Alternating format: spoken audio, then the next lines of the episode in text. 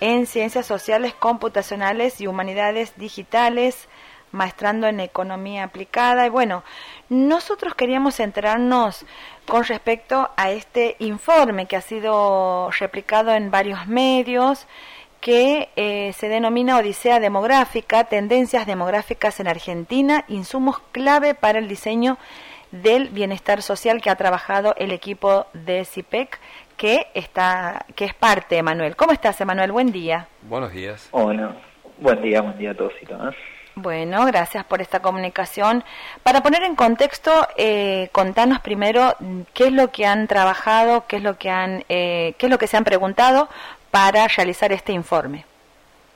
Bien, nosotros desde el área de protección social de CIPEC estamos trabajando todo el tiempo temas relacionados al sistema de protección social, es decir, temas de pobreza, desigualdad de género, empleo, y esta vez lo que nos propusimos hacer junto a UNICEF y a UNFPA era mirar quizás cuestiones más de demografía que afectan en el mediano y largo plazo las posibilidades y, bueno, también generan desafíos para la reducción de pobreza.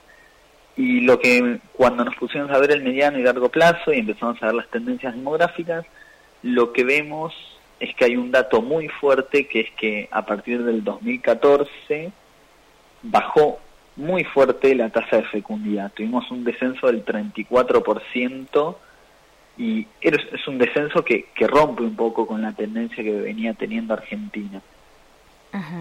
¿Que venía teniendo eh, cuánto eh, históricamente?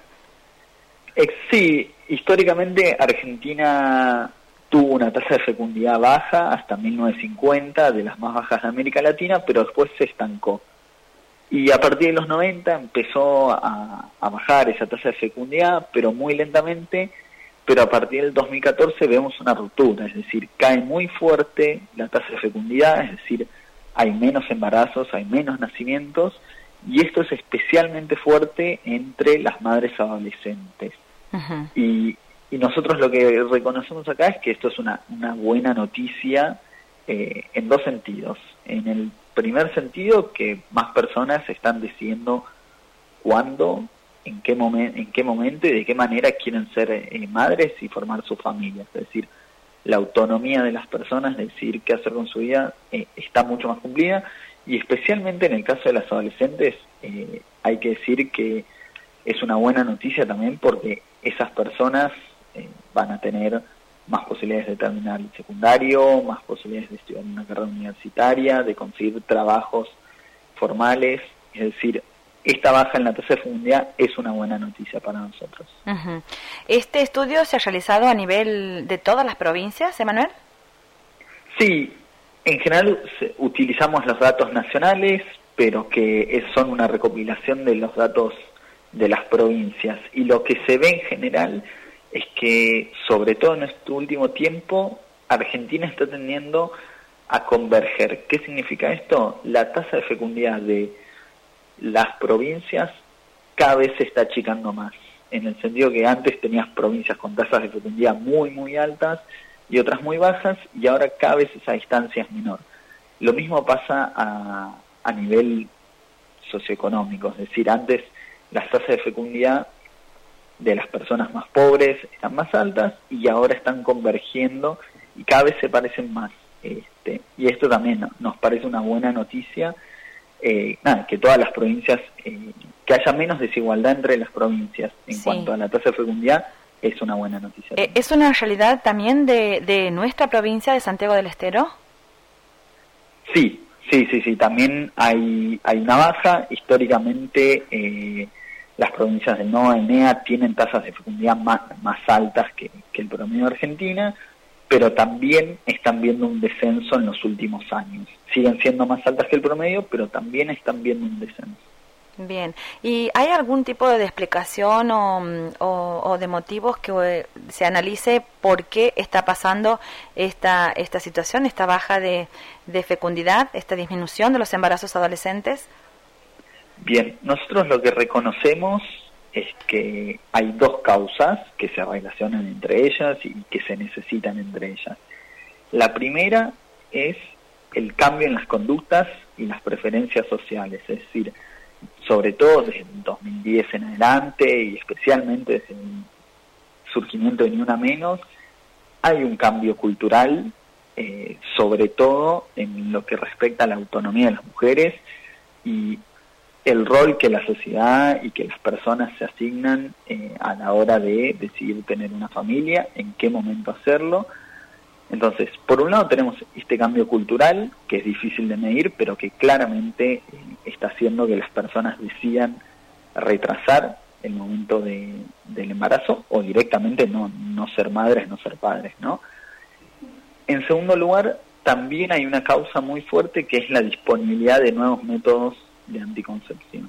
Eh, sobre todo a partir del 2014 se empiezan a implementar los anticonceptivos de larga duración y se empiezan a implementar en el sistema público de salud de manera bastante extendida, que tienen la ventaja de que son métodos que duran entre 3 y 5 años, que son de, fáciles de fácil aplicación y que no no dan margen, digamos, para el error humano, ¿no? Que quizás el uso del preservativo o las, las pastillas anticonceptivas que hay que tomar todos los días complican y tienen un mayor margen de error. En cambio, los implantes eh, subdérmicos duran entre 3 y 5 años y hay muy, muy bajo margen de, error y, de probabilidad de que esa, esa persona gestante termine embarazada. Entonces, si la persona decide usar ese método, método anticonceptivo, eh, tiene una, una fuerte cobertura.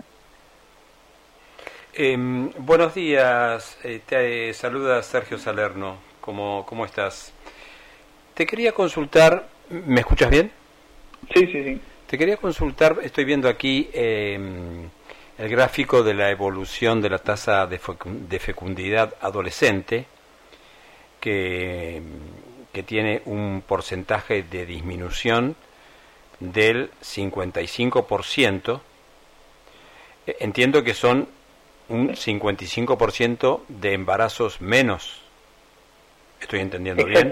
Perfecto.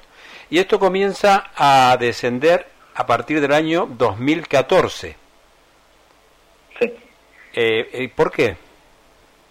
Bien, esto como venía diciendo antes, es, es la combinación de los cambios culturales, la disponibilidad de nuevos métodos anticonceptivos, y a esto hay que sumarle que no es que eh, la disponibilidad de métodos anticonceptivos se da solo en el mercado privado, sino que Argentina tiene una política de hace ya eh, muchos años y que se mantuvo entre varios gobiernos de distribución de métodos anticonceptivos.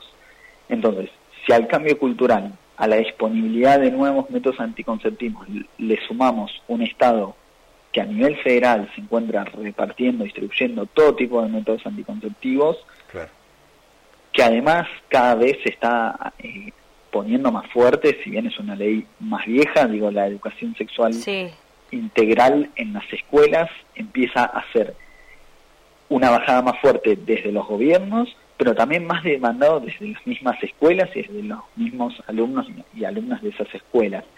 Entonces, tenemos cambio cultural, nuevos métodos anticonceptivos, un Estado presente que reparte a nivel federal esos anticonceptivos y la educación sexual integral que cada vez también más eh, se brinda más y también es más demandada.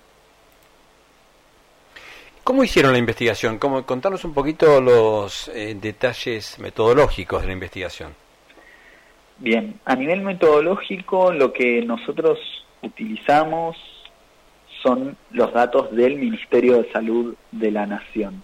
El Ministerio de Salud de la Nación recopila la información que los distintos efectores de salud eh, van generando y en los que se pueden ver, bueno, cuestiones como la fecundidad, la cantidad de nacimientos, la cantidad de muertes, eh, y de esta manera uno puede ir analizando las tendencias de largo plazo.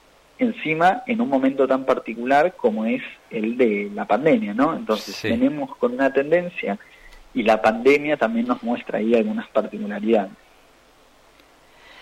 Bien, eh, Emanuel, ¿nos puedes explicar de qué se trata mm, el bono demográfico?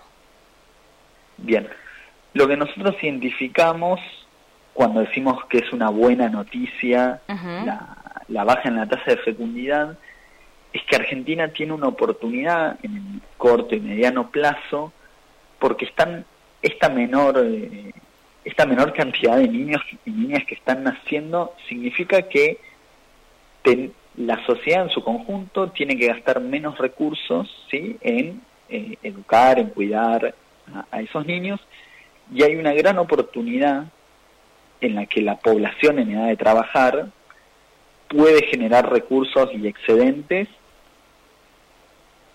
en mayor medida que si hubiesen nacido esos niños. Es decir, cuando nace un niño, ese niño va a haber que educarlo, va a haber que cuidarlo, etcétera. Todavía Argentina no tiene una población de adultos mayores muy grande, entonces estamos en un momento en el que hay menos niños, todavía la población de adultos mayores no es muy grande y tenemos una gran población en edad de trabajar. el bono demográfico es una oportunidad, no es algo que automáticamente nos va a beneficiar, porque digo, si nosotros tenemos mucha población en edad de trabajar, pero no está trabajando porque está desempleada, o está trabajando en trabajos que quizás no son tan productivos, estamos justamente desaprovechando este bono demográfico. Entonces, la baja en la tasa de fecundidad nos profundiza el bono demográfico, queda en, nosotros, en el Estado, en, en, las políticas públicas que se implementen, ver cómo aprovechamos este bono demográfico en el que hay más población en edad de trabajar y hay menos niños de los que esperábamos y la población de adultos mayores todavía no no es tan grande. Bien, no, sí, sí se entiende. Bueno, y, esto, estos datos, este informe, eh, ¿es circulado, lo hacen circular, digo, a través de, los ministerios de salud de cada provincia? ¿Cómo es el, el trabajo que hacen? ¿De quién más? Bien, ahí nosotros tenemos eh, dos socios fuertes desde el CIPEC, que fueron UFPA y UNICEF, que nos están ayudando también en la difusión, en la circulación, tanto en los medios y también claramente eh, nosotros siempre tenemos la mirada puesta en la incidencia y ver que esta información llegue y, pueda, pueda ser leída, pueda ser entendida por eh, los actores de, los distintos niveles de gobierno. Bien, bueno, y la última pregunta, como para saber en qué otras cosas están trabajando. Bien, en este momento, bueno, como como dije al principio, desde el área de protección social estamos siempre trabajando en temas sobre todo de pobreza, desigualdad de género, empleo, inclusive estamos trabajando ahora en una segunda nota que va a ser una continuación de, esto, en la que pasamos del diagnóstico que ustedes pueden leer en la, en la web de CIPEC eh, sobre la tasa de fecundidad y las tendencias demográficas, y en la segunda nota vamos a hacer un trabajo de pensar qué políticas públicas podemos hacer justamente para aprovechar este bono demográfico del que hablábamos. Bien, bueno, muchísimas gracias por esta comunicación y estamos a disposición para, para la divulgación, para la difusión de, de todos los trabajos del, del centro. Bueno, sí, muchísimas gracias a ustedes.